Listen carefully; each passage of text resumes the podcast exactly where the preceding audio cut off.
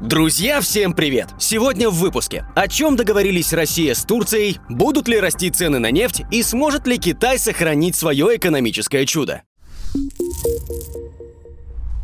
О чем договорились и не договорились Путин и Эрдоган. 4 сентября в Сочи прошли переговоры президентов России и Турции, которые, кстати, не встречались почти год, с октября 2022 Президент Турции Реджеп Эрдоган в последние месяцы несколько раз заявлял, что Путин приедет на переговоры в Турцию в конце августа, но в итоге пришлось приехать лично. Что обсуждали? Во время встречи большое внимание было уделено больному турецкому вопросу – зерновой сделке, в которой Турция была одним из главных бенефициаров. Напомним, что 17 июля июля Россия вышла из Черноморской зерновой инициативы, которая была подписана 22 июля 2022 года представителями Турции, ООН, России и Украины. Причина – невыполнение второй части соглашения, которая касается отмены ограничения на поставки российской продукции и частичного снятия санкций. Говоря о зерновой сделке, Путин заявил, что приостановка Москвой участия в соглашении не отразилась на глобальных продовольственных рынках. Кроме того, президент отметил, что Россия готова вернуться в зерновую сделку в течение нескольких дней, как только будут выполнены ее требования обещание.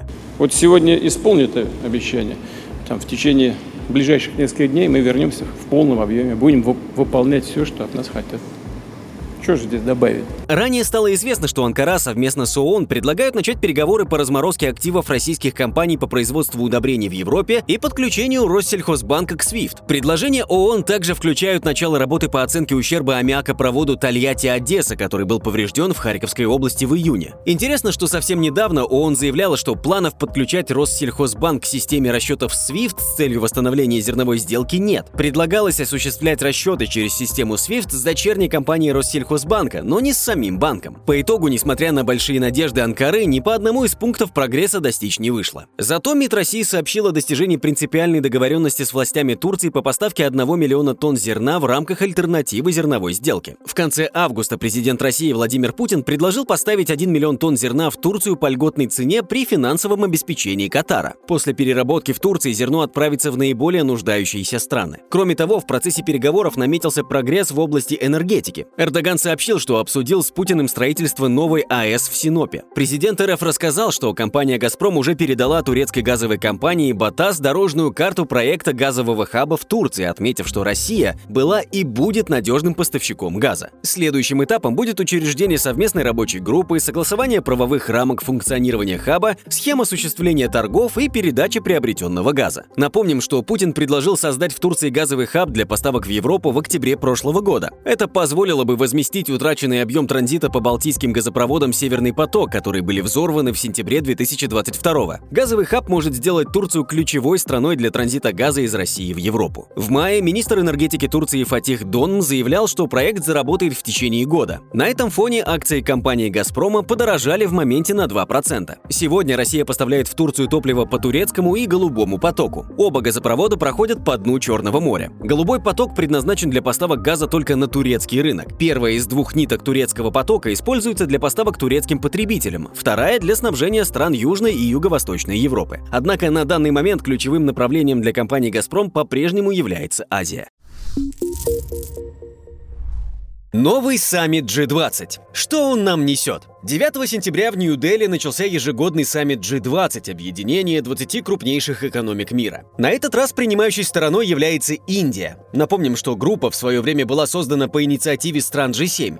Первый саммит состоялся в 2008 году во время серьезного мирового финансового кризиса, причиной которого, как выяснилось, стали пузыри американской финансово-банковской системы. Необходима была помощь зала, чтобы спасти систему и сохранить контроль над ней, разделив ответственность с другими. В этом году саммит G20 G20 пройдет без участия президента РФ Владимира Путина и председателя КНР Си Цзиньпина. Обе стороны представлены, но не на высшем уровне. Россию на нем представит глава МИД Сергей Лавров, а Китай – премьер-министр Госсовета Китая Ли Цян. Такое понижение уровня представительства говорит о явном расколе классического формата двадцатки. Особенно, когда речь идет об отказе участия лидера крупнейшей экономики мира, по данным Всемирного банка 2022 года, Китая.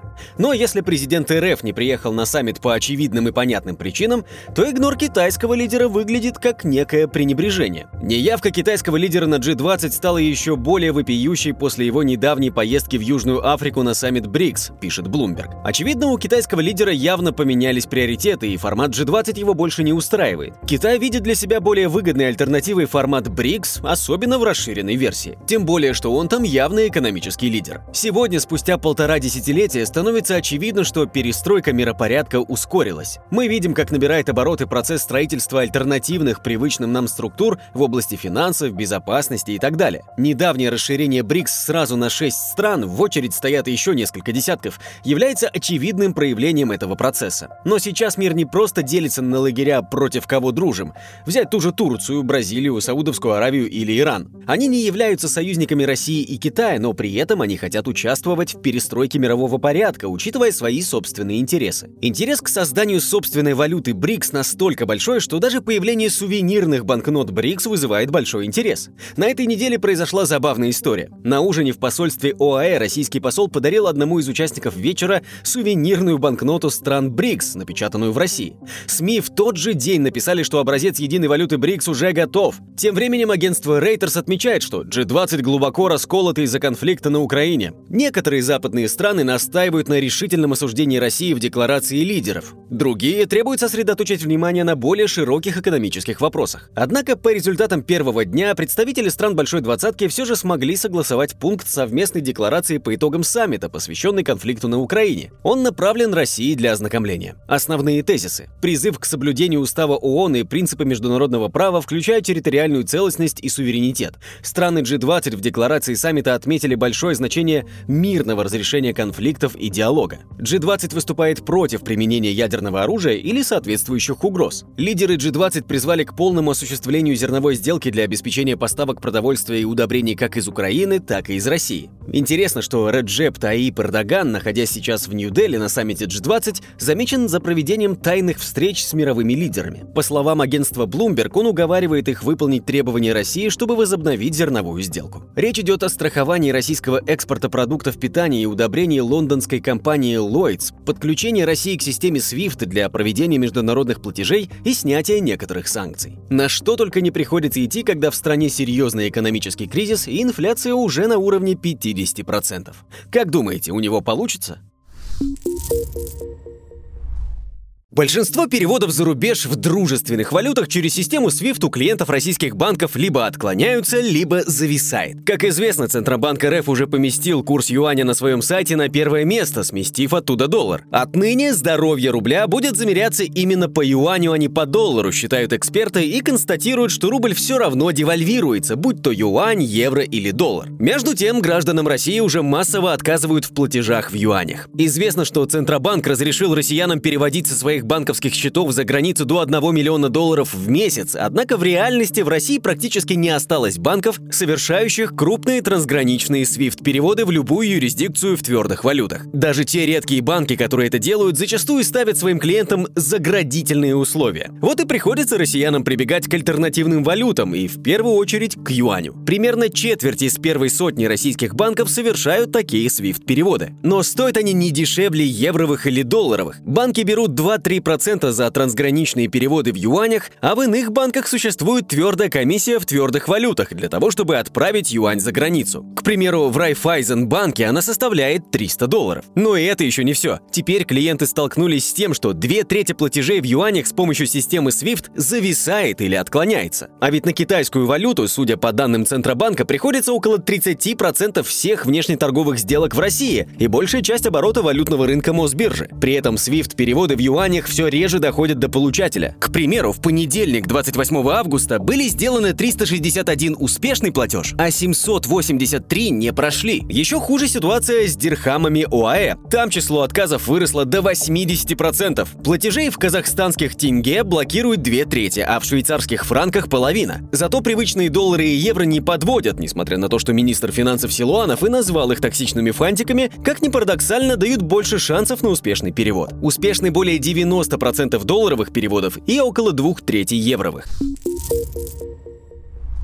Китай остается на заднем дворе? В ближайшее время Китай не сможет претендовать на статус крупнейшей экономики мира, считают экономисты Bloomberg Economics. Они уверены, что страна навечно останется на втором месте после США. Среди указанных причин буксующая экономика, демографические проблемы и быстро растущий долг как самого государства, так и корпоративного сектора. Из-за пандемии и кризиса в секторе недвижимости в 2022 году экономика Китая выросла всего на 3%, что является одним из самых низких показателей за последние десятилетия десятилетия. На этой неделе Китай сообщил об очередном снижении объема внешней торговли в августе. Экспорт в долларовом выражении в прошлом месяце сократился на 8,8% по сравнению с аналогичным периодом прошлого года. На этом фоне юань ослаб до 16-летнего минимума по отношению к доллару. Проблемы на рынке недвижимости тоже пока никак не решаются. Банки выдавали бесконтрольно кредиты, в том числе проблемным заемщикам. Вспоминаем кризис 2008 года. Это вздуло цены на недвижимость, и теперь в стране стоят нераспроданными целые города-призраки на миллионы квартир. Масштабы проблем крупного застройщика Evergrande, которые тянутся уже два года, впечатляют. Просроченных долгов на 81 миллиард долларов, а всего на 350 миллиардов. Недавно на 30% рухнули акции еще одного крупнейшего девелопера – Country Garden Holdings из-за огромных убытков. Но так ли все плохо на самом деле? Многие экономисты считают, что хоронить Китай пока рано. Китайская индустрия электромобилей и аккумуляторов становится новым лидером в экономике технологий страны. В августе вся тройка производителей электрокаров ли Auto, NIO, Xpeng поставила в совокупности более 68 тысяч электромобилей против 25 тысяч год назад. Это рекордный показатель за всю их историю. Китайские фирмы по производству электромобилей бросают серьезный вызов таким известным брендам, как BMW и Mercedes, в то время как многие европейские автопроизводители серьезно отстают. Несмотря на то, что торговые санкции США в отношении Китая становятся все жестче, похоже, Поднебесная все же находит пути решения проблемы. Так недавно Huawei анонсировала новый смартфон. Интересен не он сам, а его процессор. Это Kirin 9000S. Полностью китайская разработка, причем чип выпущен по 7-нанометровому техпроцессу. Многие эксперты считают, что нынешняя китайская экономика сильно напоминает японскую середины 80-х годов. Сегодня Китай, как когда-то Япония, является лидером мирового экономического развития и второй по величине экономик на планете. Однако 30 лет назад на рынках недвижимости и акций Японии надулся гигантский пузырь, который, лопнув, ударил по экономике и подорвал ее рост в последующие десятилетия. Но так так ли они похожи? Китай, в отличие от Японии, контролирует курс юаня и имеет много инструментов, чтобы остановить падение фондового рынка. У Китая намного больше возможностей восстановиться после падения цен на недвижимость. Для Японии в начале 90-х годов это стало катастрофой, так как у страны не было других вариантов для стимулирования экономики. Китай может перейти от экспортной модели экономики к ориентированной на внутреннее потребление. Однако, учитывая масштаб китайской экономики в мире, снижение темпов роста экономики страны – это сильный удар по самому Китаю, его торговым партнерам и в целом по мировой экономике. В первую очередь от замедления китайской экономики пострадают его ближайшие соседи. Это Южная Корея, Тайвань, Юго-Восточная Азия и Австралия. Пострадает также рынок энергоресурсов, а значит и Россия, которая наращивает экспорт нефти и газа в Поднебесную. В целом, китайская экономика крупнейший потребитель российского сырья, а значит нам нужен экономически сильный и быстро растущий Китай. Без продолжения роста у Китая не будет сил дальше соперничать и побеждать своего главного конкурента – США.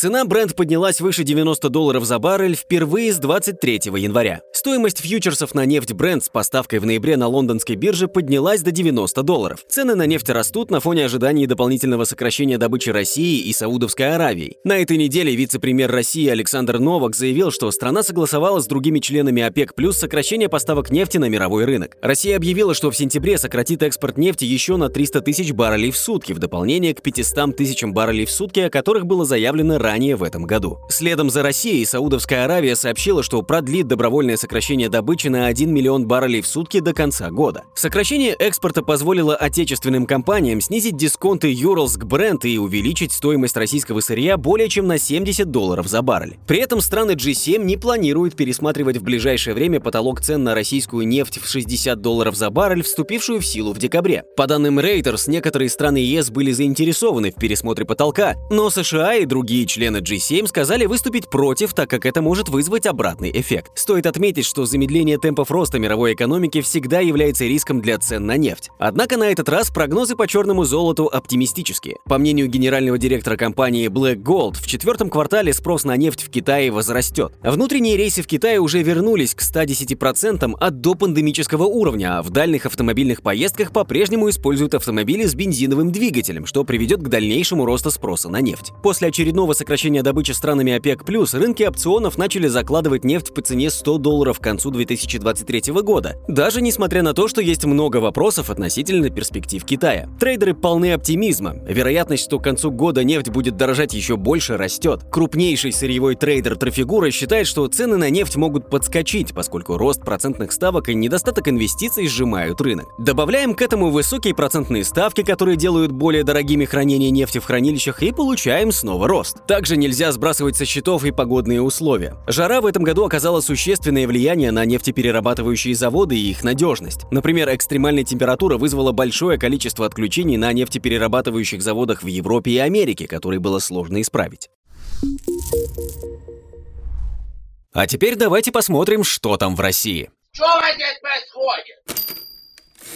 ЦБ не ведет переговоров с Западом об отмене заблокированных активов. Об этом заявила журналистам глава Банка России Эльвира Набиулина на форуме «10 лет мегарегулятору». «Мы не ведем никаких переговоров ни с иностранными регуляторами, ни с иностранными потенциальными покупателями», заявила она. Такой обмен может быть только добровольным как со стороны российских инвесторов, так и со стороны зарубежных покупателей. Если для этого будут нужны разрешения зарубежных регуляторов, то придется их получать. В зависимости от этого состоятся сделки или нет, ответила глава Банка России. Ранее в Евро Еврокомиссии заявляли, что не в курсе о планах России обменяться активами. Банк России ожидает, что обмен активами с целью разблокировки, скорее всего, пройдет с премией, однако какие именно бумаги попадут под него, пока неизвестно. Напомним, что на данный момент речь идет об активах лиц, в отношении которых не введены санкции. В качестве приоритета ЦБ ставит разблокировку активов розничных инвесторов с портфелями до 100 тысяч рублей. Владелец «Вкусной точка» рассказал, что Макдональдс могут вернуться в Россию. Александр Говор, владелец «Вкусных точек», сообщил, что в случае возвращения руководство Макдональдс должно будет выкупить бизнес за те же деньги в течение 10-15 лет, которые были вложены в него российскими предпринимателями. Ранее бизнесмен отмечал, что приобрел бизнес за символическую плату, однако точную сумму разглашать отказался. В случае камбэка американского общепита на Росрынок у Говора останется контрольный пакет акций компании, а сам он станет мастер франчайзи. Однако Однако, по его словам, в июне бывшие владельцы сети дали понять, что выкупать бизнес они пока не планируют. Китайские кредиторы предоставили российским банкам миллиарды долларов после начала западных санкций. Крупнейшие банки Китая дают России миллиарды долларов, так как западные кредиторы уходят с российского рынка из-за санкционного давления, пишет Financial Times. По данным издания, с февраля 2022 по март 2023 года доля Китая в банковском секторе России увеличилась в 4 раза. Основными кредиторами российских банков стали промышленный и коммерческий банк Китая. За 14 месяцев они увеличили объем своих активов в России с 2,2 миллиарда до 9,7 миллиарда долларов и заняли свободные места западных банков. По мнению газеты, Китай таким образом продвигает юань в качестве альтернативной доллару мировой валюты. Объем торговли между Китаем и Россией в юанях в 2022 году составил рекордные 185 миллиардов долларов. Для примера, до начала СВО более 60% платежей за экспорт осуществлялось в евро и долларах, а доля юаня составляла менее 1%. С февраля 2022 доля платежей в недружественных валютах снизилась до менее половины, а доля юаня выросла до 16%. Таким образом, дочки китайских банков, работающие в России, стали бенефициарами санкционного кризиса 2022 года и его последствий. ЦБ РФ может повысить ставку в случае ослабления национальной валюты до 100 рублей за доллар. Центральный банк России может пойти на повышение ставки, если доллар приблизится к отметке 100 рублей, сообщил глава Комитета по финансовому рынку Госдумы Анатолий Аксаков. При этом, по его словам, сценарий, при котором национальная валюта ослабнет до 100 рублей за доллар, маловероятен. Депутат твердо уверен, что доллар будет стоить меньше 100 рублей. Если рубль будет слабеть ниже этой отметки, то очевидно, что люди в целях сохранения своих сбережений начнут скупать валюту, и таким образом образом оказывает дополнительное давление на курс рубля. Спасибо, как говорится, КЭП. Следующее заседание ЦБ уже 15 сентября. Есть все основания думать, что ставку снова повысит. Кроме того, ЦБ сказал, что будет продавать до 22 сентября валюты на 21,4 миллиарда долларов в день, что примерно на 60% больше закупок Минфина. Теоретически это может укрепить рубль. Однако на этой неделе курс снова превысил 98. Молдавия списала себе 99% долга перед «Газпромом». Молдавия задолжала России 709 миллионов долларов за газ, но выплатить готова только 8,6 миллиона долларов согласно результатам аудита. По подсчетам министра энергетики республики Виктора Парликова, 276 миллионов долларов из этой суммы документально не подтверждены ни Молдова газом, ни «Газпромом». Еще 400 миллионов не могут быть взысканы из-за истечения срока давности. Напомним, что последний контракт был подписан в 2021 году на выгодных для Кишинева условиях, но при обязательном проведении аудита задолженности в 2022 году. Правительство Молдавии только в августе прошлого года заключило договор о проверке с норвежской и британской компаниями. Ожидалось, что первые результаты станут известны в январе-феврале, но сроки проверки по какой-то причине сильно сдвинулись. Российский газовый концерн не признает итоги этой проверки и намерен отстаивать свои права. Компания подчеркнула, что аудитор был определен в одностороннем порядке молдавской стороной без согласования с «Газпромом» и «Молдова газом». Кроме того, «Газпром» оставляет за собой право полностью прекратить поставки газа в Молдавию из-за грубого нарушения контракта. Стоит отметить, что в самой Молдове небольшое потребление газа. Большой объем идет на Приднестровскую ГРЭС, где вырабатывается электричество для Приднестровья и Молдовы. Вероятно, в Кишиневе надеются, что Россия не оставит Приднестровье без газа, а это значит, в домах Молдавии будет свет. Какие будут варианты развития событий? Как считаете? А на этом все. Пишите в комментариях, повторит ли Китай судьбу Японии и простит ли Газпром долг Молдавии. Не забывайте подписываться на наш телеграм-канал, ссылка в описании. Там вы найдете еще больше новостей, отчеты компаний, свежую инфографику и многое другое. С вами был Сложный процент. До новых встреч!